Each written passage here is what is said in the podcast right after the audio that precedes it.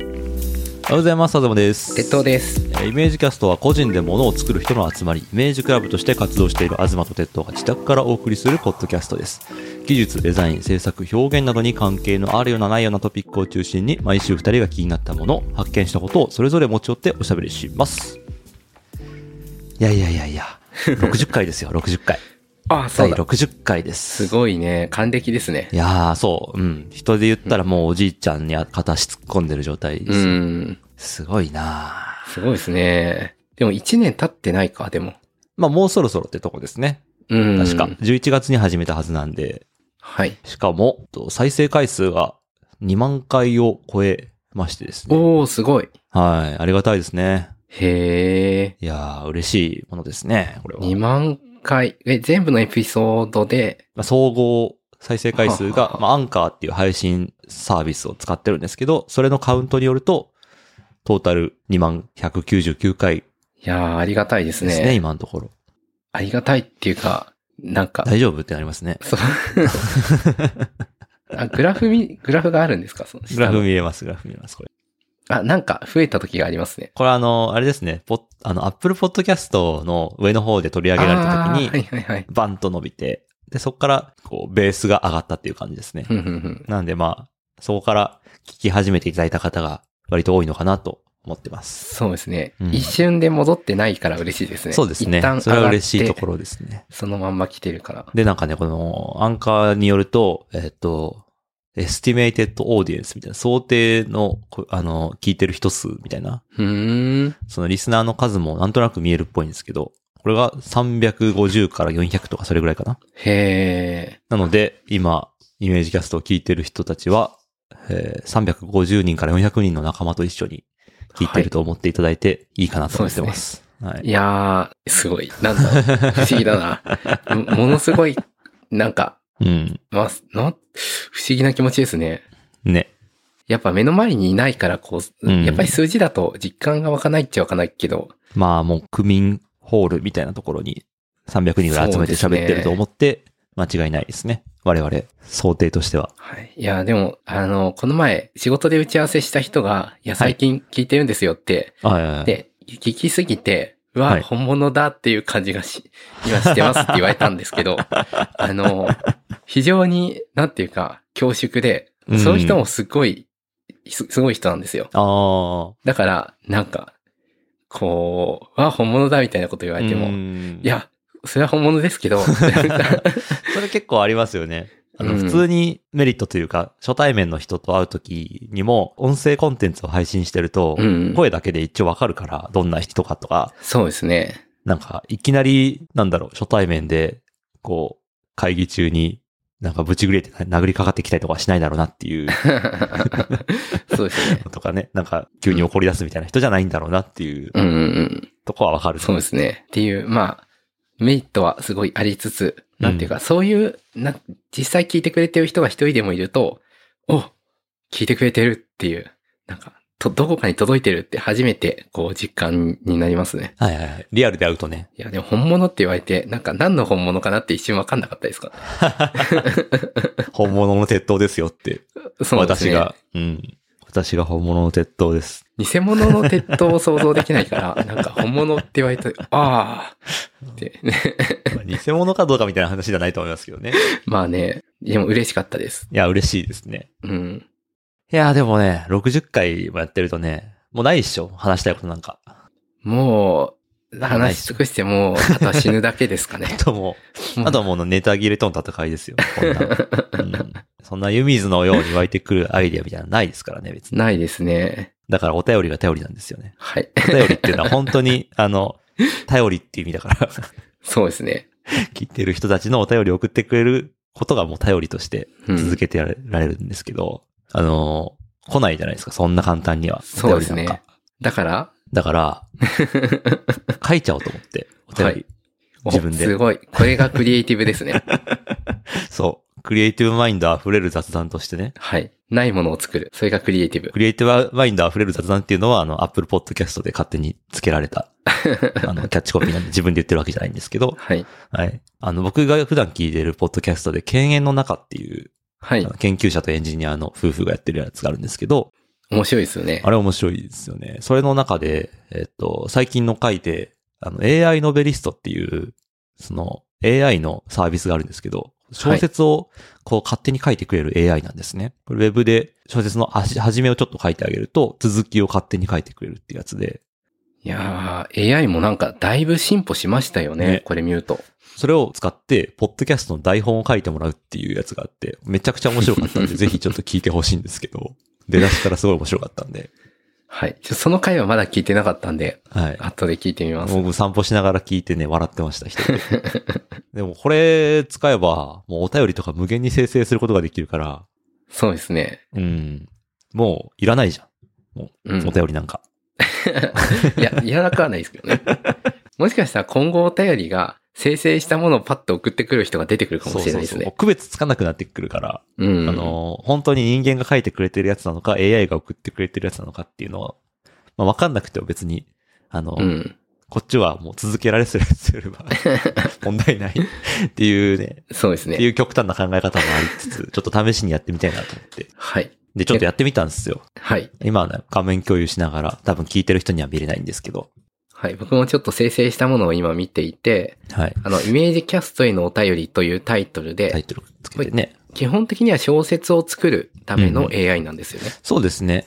だいぶ前の回で、えーっと、GPT-3 っていう、うん。えーっと、何でも好きに、こう、文章とか画像とかを生成してくれる AI の話をはい。してたと思うんですけど、結構前の回だったけど、そうですね。で、まあ、それと同じような仕組みを使ってるらしくて、僕は詳しいことはよくよくわからないんですけど、うん。まあそういうような、その与えられた文章に対して、こう、割とこう、一般的に何でも対応できるよみたいなうん。感じのやつに、えー小説をたくさん学習させて、続きを書けるようにしているといういやー、すやつ。ごいですね。やつですね。はい。なんか、その、序盤だけはちょっと書く必要があるんですよね。うんうんで、そしたらその序盤に合う文章を適当にこう、でっち上げてくれるという。うんうんうんうんうん。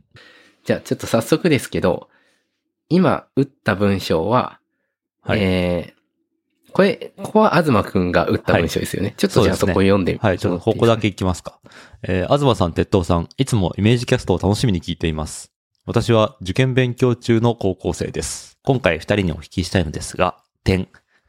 ここまでは打っい。て、自動生成の続きの文を書くボタンを押します。はい。はい。 出てきたのが、えー今回は二人にお聞きてお聞きしたいのですが、えー受験生は大学受験のために塾や予備校に通うと思いますが、そんな私でも VTuber になれるでしょうか それとも私には無理なんでしょうかな、なぜここで急に VTuber にまあ、受験生は大学受験のためまあにね塾や予備校に通うと思います。この辺までは日本語、普通うに。んそなんんなでわ急に VTuber になろうとしたの これ、まあ何を学習させたらそうなるんだろうね。まあでも、VTuber になりたがってるんですよ。なりたいのかうん。じゃあ、はい。えーっと、僕ら VTuber じゃない んで、えーっと、結論で言うと、うん。あの、わからんけど、なれる。いやなれますよ。あなれない理由はない慣。れない理由はね、であの最近だとそういうのもうすぐできるサービスとかやってるんでね。そうですねう。ん。いやもあうこんななん受だったら験、ね。受験勉強なんかやめて、さっさとアプリを落として、すぐ VTuber になった方がいいと思いますよ。そうですね。ひろゆきの配信みたいなこと言って。 ね、まいあや、、そうそそううでそう。すね。東くんの会社で VTuber のモデルとかも作ってるので、ああ、作ってますね。ちょ 3D っとモデルの開発あの制作のサービスとかやってるんで。はい。ちょっはといぜひぜひ、 発注して。まあ、ね、高いからね、あれ70万とか80万とかしちゃうから、あ、結ま構ずしはますね。そう、まずはもうなんかそういうのできるサービスがいっぱいあるんですよ。ああ。もう最近だと。なんかモデルをこう選んで、こそうそうそうそうう、。チェックを入れていくと、モデルができるとかもありますようね。ん、そうですね。なんで、あの、そういうやつで、もうスマホ1個でね、顔認識だけうでん。できるやつから始めてみたらいいんじゃないでしょうか。そうですね。うん。あと別に画像でもいいですしね。ピング画像を、こうなんか、ウィンドウの中でこう、縦横無尽に動かして、動かしながら喋ると、こう感情の表現ができるから、一番原始的な VTuber として確かに。名を馳せてください。 こんなんでいいんかな。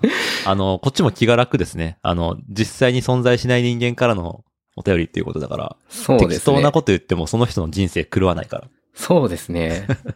VTuber になり、まあもしかしたら聞いてる人の中に、うん本当にな高校生で VTuber になりたい人がいるかもしれないけど、はいはいはいはい。まあでもその人に具体的に向けてはないので、うん。あの、なんていうか、楽っていうか、なんだこ れは。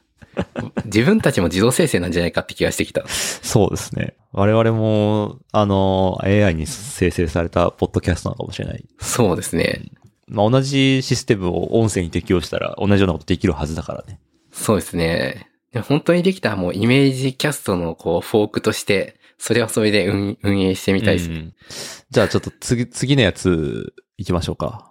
はい。はい。えーっ と、えー僕が書いたのはここまでですね。東さん、鉄道さん、いつもイメージキャストを楽しみに聞いています。私は青森でいた子としての商売を続けています。ここまでです、急にね。いた子。はいで、そこからだいぶ生成された文章をいきましょうか。はい。えーいた子としての商売を続けています。いた子として生きるにはお金がかかりますから、こうして VTuber としての活動も続けなければなりません。やっぱりえ VTuber。 唐突な語り口に戸惑う二人を置き去りにして彼女は続ける。でも、もういいんです。私の代は終わりました。今年の6月で引退します。ですから、最後に皆さんとコラボしたくて今日は来ました。待ってくださいまだ早すぎますよ思わず声を上げた俺に対して彼女は微笑みながら首を振る。いえ、十分やりきったと思います。私にはいたこの素質がありませんでしたし、それに、点々点。そこで言葉を切って少し悲しげな表情を浮かべる彼女。その顔を見て俺は悟ってしまった。彼女が何を言いたいのか。あの事故のことですかここまでですね。あ、でも文章としてこれ一は、発で生成されましたけど。いや、なんていうか文章としては正しく生成されてます ね。文法っていう意味っていかそうです。ね。なぜ VTuber として活動させたのか全然わからないんですけど。いや、でもなんか、こう、なんですかね。背景を感じさせるような文章っていうか、完全に小説ですね。だからもしかすると、この AI は、そのイメージキャストのことを VTuber の配信だと思ってる説みたいな、あー、ないですかね。 それはあるさっかきも。の高校生といい。なんか、イメージキャストっていうのは VTuber っぽさがあるんですかね。ああ、そういうの良くないな。勘違いさせてしまってるな。イメージキャストと書かずに文章を生成するといいのかなイ。メージキャストは、これね、ラジオ番組って書いちゃおう。もはや。そうした方がいい。これあのーこの AI ノベリストの、についてる機能として、かなりそのオプションの設定が細かく作り込めるんですよね。うん、すごいで、です下よね。にそのストーリー設定っていう、えっ、と、書き込み欄があって、でそこにこう、設定を、こう、東と鉄道はラジオのパーソナリティとか、イメージキャストはラジオ番組とか、そういう風にこれうんうん書いていくと、それを念頭に置いた上で AI が文章を生成してくれるっていう。いやー、賢すぎますね。素晴らしいどういう仕組みなのかさっぱりわかんないですけど。いや、もう全然わからないですいや、ね。小人が打ってんじゃないかっていうぐら い。中に人がいるのか。うん。いや、にしてもすごい。ちょっとラジオのパーソナリティ、ラジオ番組ですっていうのを書いた上で生成するとどうなる、うんちょっと変書いた上わるで変わるかな。私は青森でいたことしての商売を続けています。今生成中の画面を二人で見て ます。おだいぶ変わりました ね。 私は青森でいたことしての商売を続けています。今日もラジオを聞いているうちに、いたことしての魂が呼び起こされました。おやめるんじゃなくて、むしろ、こう、励ませてますね。青森といえば津軽弁だよね。僕はね、津軽弁を話す人ってすごくいいと思うんだ。おいらも同じ意見さ。これ、鉄道さんが言ってます。誰のセリフ どっちか僕のセリフになってるのかかな、な。鉄道さんの一人称、オイラになってますけ ど。今までオイラでやったこと一回もないですからおい そうですね。津軽弁だよねって言ってるのは東さんなのかな、うんじゃそうですね。僕、僕はね、僕がカタカナなんですよね。あ。はあ、はあ、そうでちすょっとこれね。続きちょっと試しに生成してみましょう。これちょっと読み上げてもらっていいですかオイラのところ生成したら。わかりました。どうかな。いや、ドキドキす るな生成長いとなんかドキドキするね。まあ、一生懸命考えてるんだろうな。なんか申し訳ない気持ちになってくうれ。ん。なんかね、これあの、Google にその計算リソースを使わせてもらってやってるらしいけど、でおも金ではもいお金はめちゃめちゃかかってるらしいです。いや、それででしょうね。うん、それは別としても。ちょっと、なんか、 クラファン、クラファンってそういうか、そうそう。クラウドファンディングがね、やってて、してるそれが、ああ、お、来た。おいらも同じ意見さ。 え、津軽弁のイントネーションには独特の色気があるよな。そうですわね。あの喋り方は人を虜にする魔性の魅力を持ってますもの。私も津軽弁を習得して、いつか誰かの心を操れるようになりたいと思 って。ちょっと待っここまででてすけどよ。ここ私って言ってる三人目現けど。れま したこれ三人、三人目だね、これ。 3人目女性が現れましたね。うーん、なんか、謎だけど、うん。まあ、でこの AI ノベリストの良くないってことをして、知らんやつを突然召喚する っていう。突然召喚するけど、えーっと、もしかしたら、いたこの人がこの三人のうち、ああ、そういうことはもどどうれこかこなのかなにいるってことね。お便りとかじゃなくて。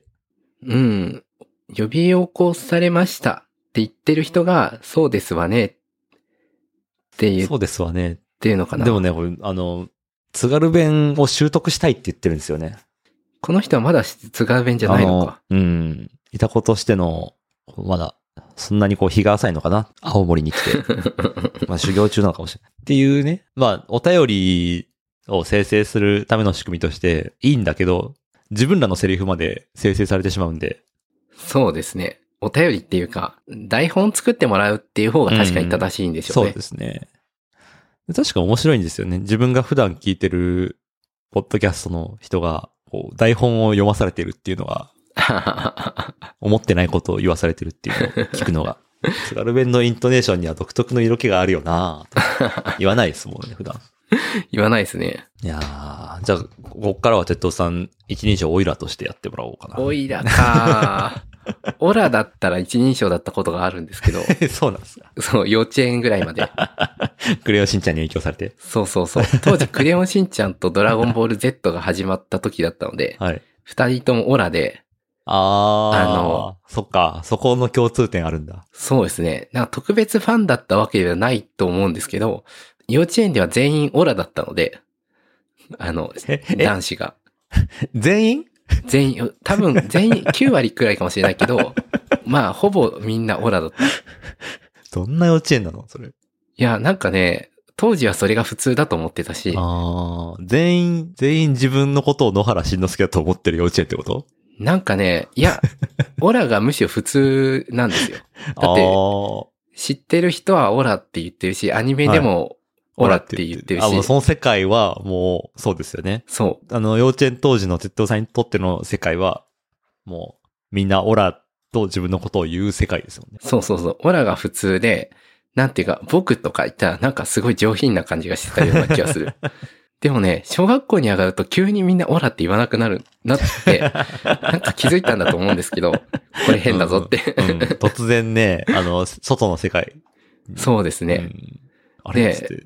いや、なんか、それで急にオラが普通じゃない世界に、こ う、なんていうか、ワープしたというか、はいはいはいはい。異世界に来ちゃった感じ異世で、界転生だ。うんえ、あ、じゃあ、オラやめようかなっていう、あー そういう時がありましたね。入学したらオラと誰も言ってなかった件。そうそうそう。で、多分ね、それぞれの中で葛藤があったんじゃないかと。ああ、そうですね。うん。うん、だってと、その幼稚園十何人、人かわかんないですけど、何人ぐらいかな ?2、30人いたの30か人がないて、うんうん。その中、それぞれについてのこうドラマがありますよね。あると思早々とオラをやめたこと、う。うん。こうギリギリまで粘って、うん。こう仕方なく折れたこと。そうそうそう。で、そっから多分僕とか俺とかいろんな分岐があるんだと思うけど、うん。ついオラって言って恥ずかしいみたいな、そういう瞬間も多分あったと思うんですよね。集めてインタビューしたいですね。そうですあね。の時何があったの多か。分、あの、僕と全く同じ年齢だと特に多いんじゃないかなと思うんですよ。こああ、そっか。その鉄塔さんの幼稚園のみならず、同じ世代の子供は、みんな自分のことをオラだと思っていた割合がう、高い。じゃないかな。クレヨンしんちゃんが始まっ、アニメで始まったのと、うんうん。まあ、もうその年か2、3年ぐらいの間が多いんじゃないかはいはい、はい。と思うんですけどね。まあちょっと、えーっと、何年、えー1987年生まれうんうん。の男の子は、オラと言っていたか。ちょっとこれは聞き、聞いてみないというか、全く同じ年の人となかなか合わないですからね。探偵ナイトスクープとかの仕事です ね。そうですね。それ調べるのは。でも逆にこれ聞いてて、1987年生まれ、まあ前後の人で、こう男子で、はい。オラと言っていたっていう人がいたら、まあ本当にメッセージ来て、ああ、来てほしいおな。便りとう。いうんオラって言ってましたっていう。そうですうんいね。や、今もオラって言ってますよっていう人もいるかもしれないですよ。確かに。折れずに。だから、これ、オイラじゃなくて、オラだったらまだこう言えた んですけど、オイラはさすがにちょっときついかな。いや、どっちも同じでしょう。そう変わんい。ない。いや、面白いですけどね。あの、ウェブミーティングとかでエンジニアの人が急に自分のことオラって言い始めたら、オラは、オラはこれ間違ってると思うぞーって。 気狂ったなと。いやー、きついないやいい、面白いですけどね。そう、しんちゃんの真似をね、下手にすると、本当にイライラするこ、セリフになっちゃ うから、しんちゃんは難しいんですよね、多分。うんそのミーティングで相手をイラつかせずに、しんちゃんの真似をするっていう方法を編み出してほしいいでやすね、。これは難しい。相当のコミュ力が必要ですね。あじゃあ本日はよろしくお願いいたします。ほほーいみたい な。きつい きつい。いや確かにー、どうやってもイライラしてしまうな。難しいなやっぱり4歳じゃないとできない技なのかなああーれ ?5 歳だっけ5歳だったかな確あかれは無無理、無理です。じゃあ、社会人にしんちゃんは無理という結論になりましたけど。まあ、お便りもね、あの、AI じゃない肉体の、肉体持ちの人からもね、 お便りお待ちしております。肉体持ちって。うん。あと AI で生成されたお便り送られても僕らはわかんないから、あまあ、の、に肉体持ちの人間に擬態した AI からのお便りもお待ちしております。はい。はい。大事だ。 そうですね。いやー、これ面白いですね。うーん。いやでもなんかこう、こういう風になっていくのかなっていう感じしますね。その未来の執筆だったりとか、文章そうだったでりとか。す。ね。なんか本当に、あの、ダヴィンチョ・オソレザンさんが、この AI を使って小説を書くっていう配信をしてて、それを見てたんですけど、うん1。時間ぐらいかけて。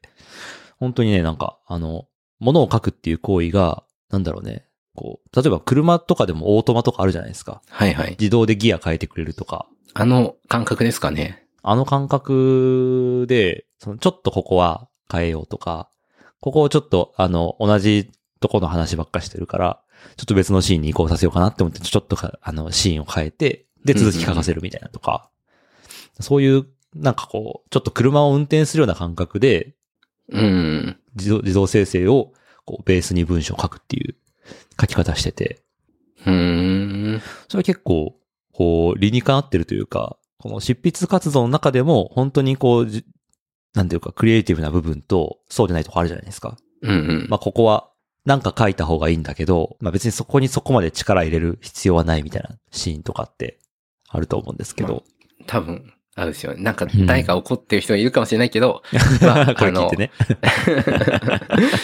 まあ僕も執筆してる人じゃないんでね。まあでもその、まあ、ある、あると思います、ね。アイデア、アイデアを形にするにおいて、その、めんどくさい部分とか、うんここに体力使いたくないみたいな部分とかを代わりに AI に書いてもらったりとか、その、そうですね。うん濃淡あると思うんで、うそん。ういう一個文章を書くという行為の中でも、その中で車の自動運転と同じような感じで、そうですね。その、うん、ルートだけはこっちで決めておいて、あとは書いてもらうみたいな方法もあると思うし、うん。まあいろいろ変わっていきそうだなと思いました。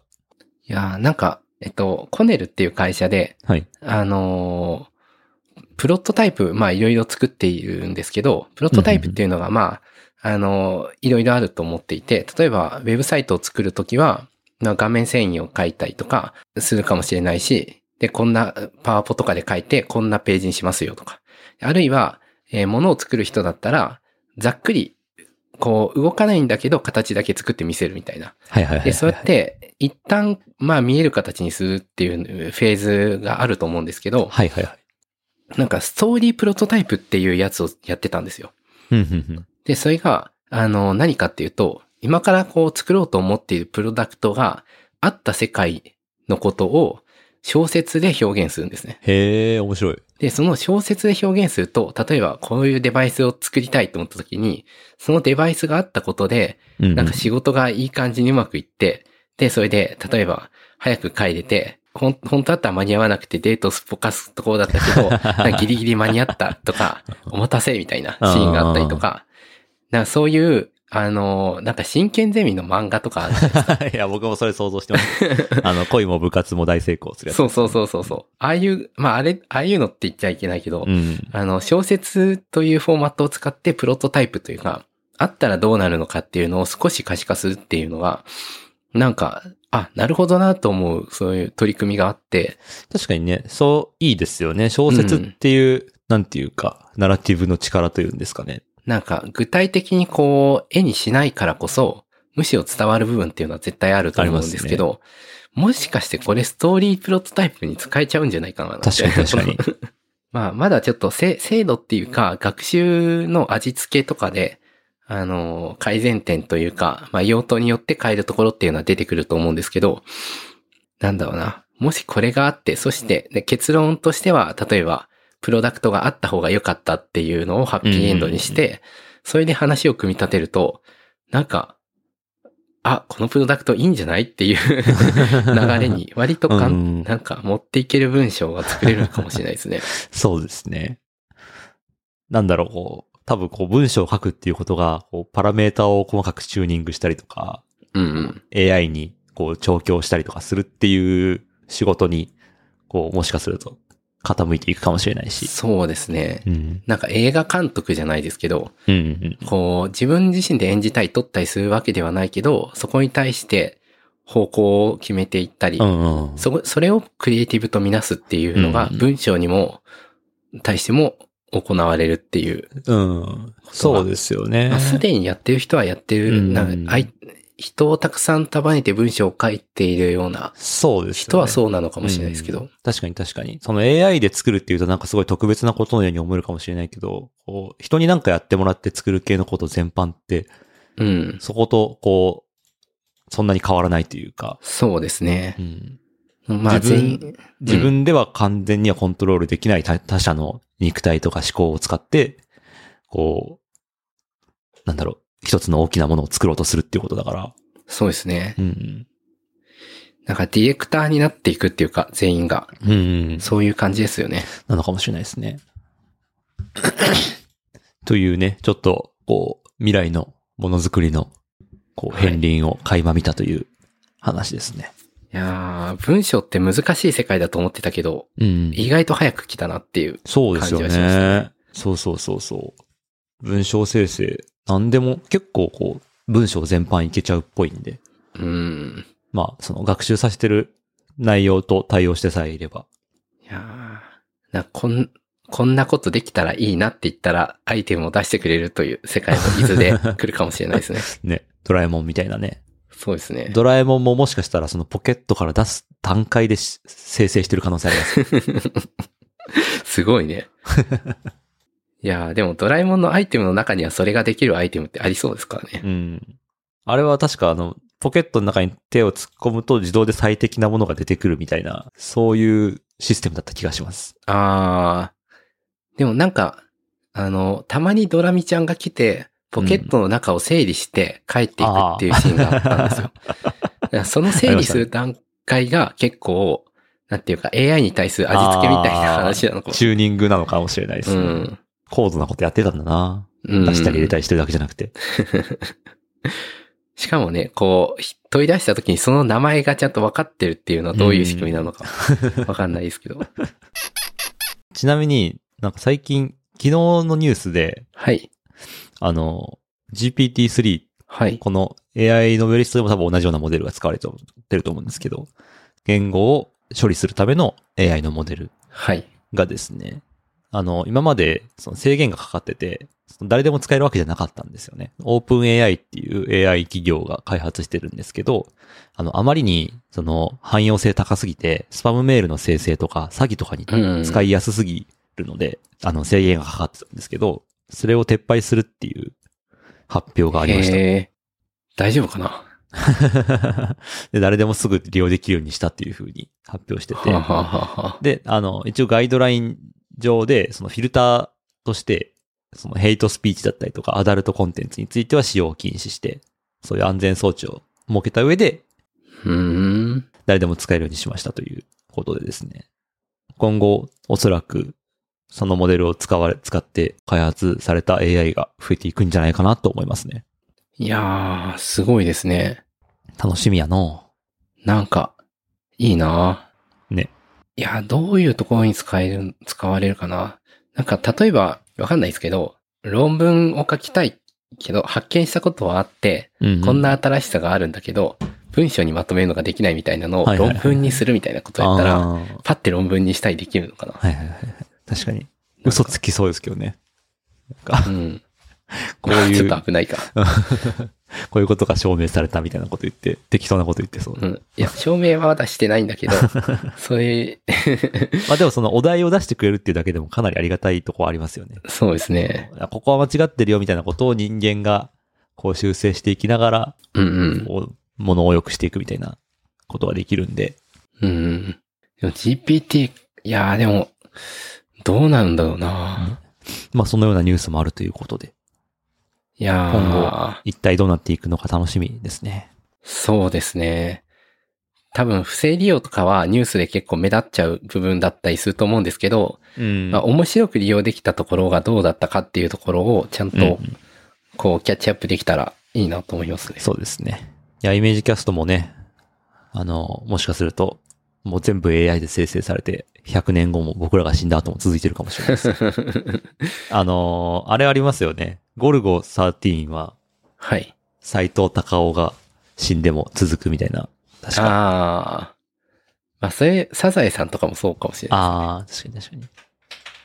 なんか AI ではないけど、まあ AI って新しいように見えてるけど、結局人間が今までやってきた営みも似たような仕組みだったりはするので、うん。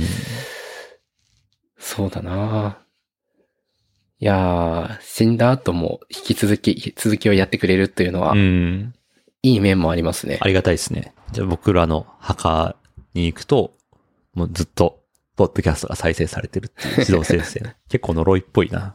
呪ちいょっと怖いっぽい、怖いけど、 普通になるのか ななんか、あの、死んだ人が2段階あって、はい。体が死んだ人といなくなった人っていうのがはい。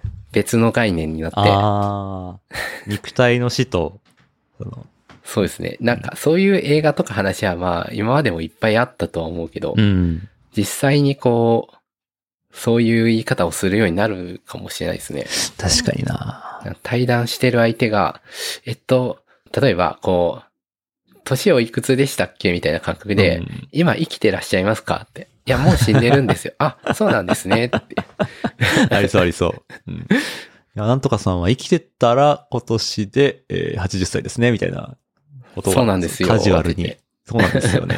っていやー、なんか、そうう。いううんことも、世界、もう結構生きてる間にそういうのが見れそうな気がしますね。うん。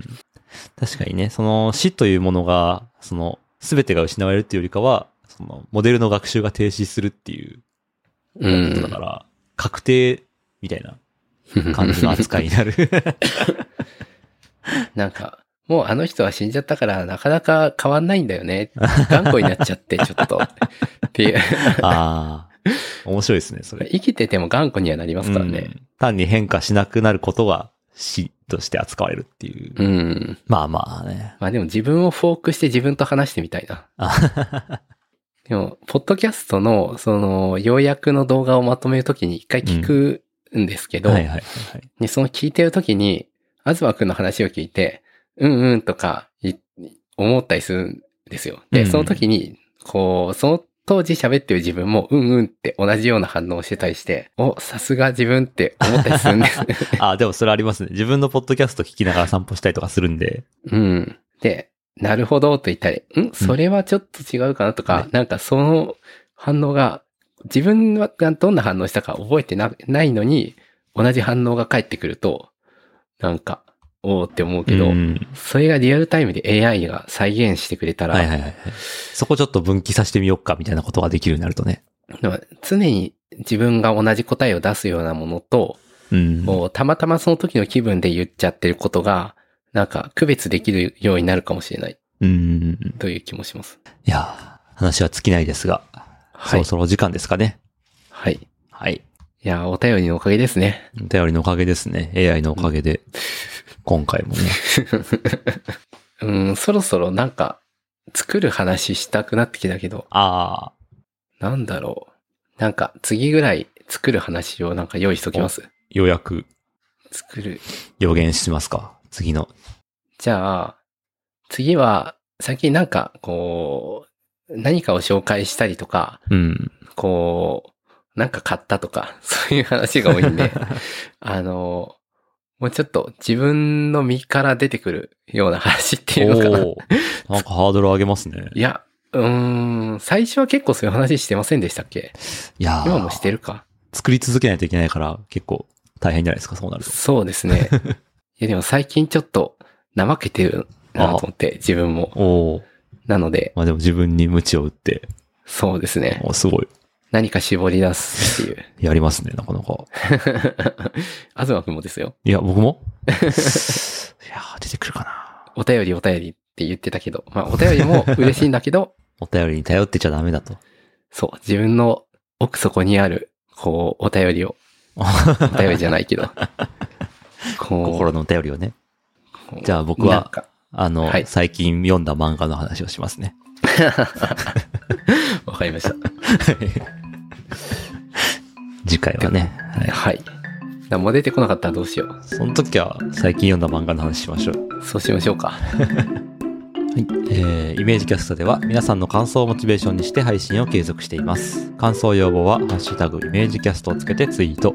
質問などお便りは概要欄のメールフォームまたはキャストアットマークイメージ .club までお寄せください。それではまた来週。さようなら。さよなら。